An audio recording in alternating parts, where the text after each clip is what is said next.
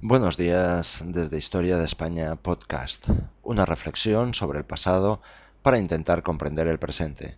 Puedes enviarnos sugerencias, posibles desarrollos de temas y preguntas en la sección de comentarios de nuestro blog www.hispanhistoryteacher.com o bien puedes enviarnos un correo electrónico a la dirección de oscar.spanhistoryteacher.com. Hoy nos centramos en los inicios de la industrialización de Japón. La historia de la industrialización de Japón es otro ejemplo característico de desarrollo capitalista en el que el papel del Estado fue predominante. Existen varios puntos comunes entre Rusia y Japón, pero la clase dominante japonesa, que hizo la revolución Meiji, supo aprovecharse mejor del hundimiento del sistema feudal que la clase dominante rusa. Tanto en Japón como Rusia se beneficiaron de las aportaciones extranjeras, pero al contrario de lo sucedido en Rusia, en Japón el extranjero no sustituyó a la iniciativa nacional. Desde 1192 el poder pertenecía de hecho al shogun y no al emperador, que había sido desposeído por una casta de grandes propietarios rurales. La familia Tokugawa reinó por vía hereditaria sobre el shogunato desde 1603 a 1868. Una cuarta parte del territorio nacional pertenecía al cabeza de familia Tokugawa. El resto del territorio era propiedad de los señores, los daimíos. El feudo de los señores era reconocido por el bakufu, que era el gobierno del shogun, pero estos debían a cambio una fidelidad total a los Tokugawa. Estos daimíos tenían el poder absoluto en sus dominios, incluido el derecho de la vida y de la muerte. Por debajo del señor, del que dependían, venían en primer lugar los samuráis, una especie de militares, luego los comerciantes, los industriales y los agricultores.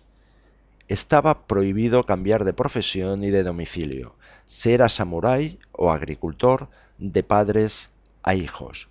No solo la movilidad social era nula, sino que ni siquiera se podía cambiar de oficio. Al estar la estructura social estrictamente congelada, no era posible ningún proceso de desarrollo industrial. Era necesario previamente que existiese un mercado de trabajo para que las nuevas empresas pudiesen encontrar la mano de obra que les era necesaria. Esta precondición del crecimiento y del desarrollo se consiguió con la Revolución de 1868. De hecho, la llegada de la era Meiji fue a la vez una restauración del poder imperial y una revolución de las estructuras políticas y sociales bajo la presión extranjera. China, por ejemplo, se había visto obligada por Inglaterra a abrir sus puertos al comercio exterior a raíz de la Guerra del Opio, que terminó con el Tratado de Nankín en 1842. Los países europeos y los Estados Unidos buscaban nuevos mercados en Extremo Oriente, enfrentándose con el Japón, cuyos puertos estaban cerrados a los occidentales. Cuando en 1846 los Estados Unidos ampliaron su territorio hasta Oregón y luego en 1848 hasta California, teniendo por tanto salida directa al Pacífico, empezaron a interesarse por el comercio con China. En su camino se encontraron con Japón, todavía cerrado a toda influencia occidental. El gobierno japonés había rehusado recibir una misión comercial americana. Se mandó entonces al almirante Perry con su escuadra para transmitir un mensaje del presidente de los Estados Unidos al shogun. Perry llegó a la bahía de Yedo el 8 de julio de 1853, lo que ya representaba una violación de las leyes japonesas partió disparando algunas salvas de honor, destinadas a ejercer un efecto psicológico, y volvió en marzo de 1854 con una escuadra algo más poderosa. Se firmó un primer tratado el 31 de marzo de 1854. Dos puertos japoneses fueron abiertos al comercio americano y otros cinco lo iban a ser en los años venideros. Entre 1854 y 1859, Inglaterra, Rusia, Holanda, Francia y Portugal firmaban con Japón tratados análogos al obtenido por los Estados Unidos. Pero mientras China se encerraba en su particularismo y sus tradiciones familiares, una élite dirigente japonesa tomaba conciencia del beneficio que se podría obtener de estos nuevos contactos con Occidente. Nacía así una corriente reformista y nacionalista. Fue alrededor del emperador donde primeramente se plasmó una reacción nacionalista dirigida contra el extranjero y contra el shogun, quien al negociar ofendía la dignidad nacional. De esta manera toda la oposición encontró una consigna para unirse.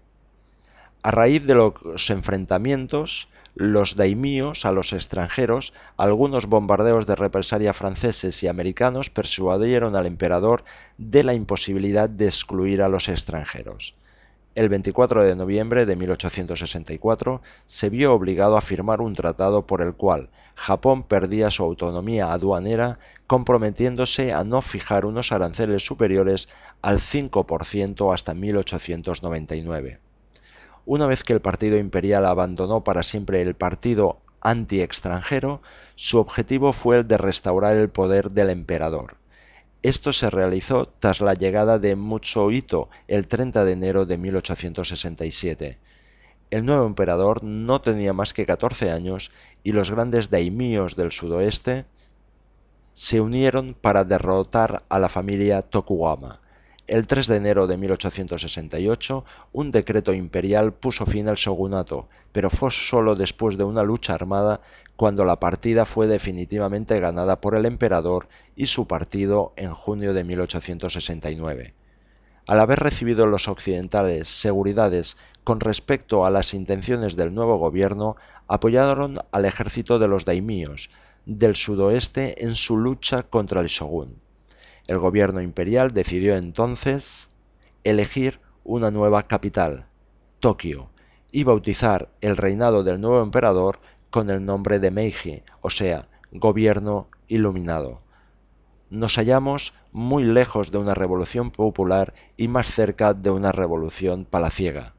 Pero la nueva clase que ocupaba el poder sabría poner en marcha el aparato económico, empezando por abolir las estructuras feudales y asumiendo luego las iniciativas que habrían de conducir a la inversión y a la formación profesional. En medio siglo, Japón iba a pasar del estadio de país feudal y agrícola al rango de una gran potencia capitalista. Desde Fraga, España, te saluda Óscar Cruellas. Sé feliz Puedes visitar nuestro blog www.spainhistoryteacher.com y dejar tus comentarios así como plantear nuevos temas. O bien puedes enviarnos un correo electrónico a la dirección de oscar.spainhistoryteacher.com.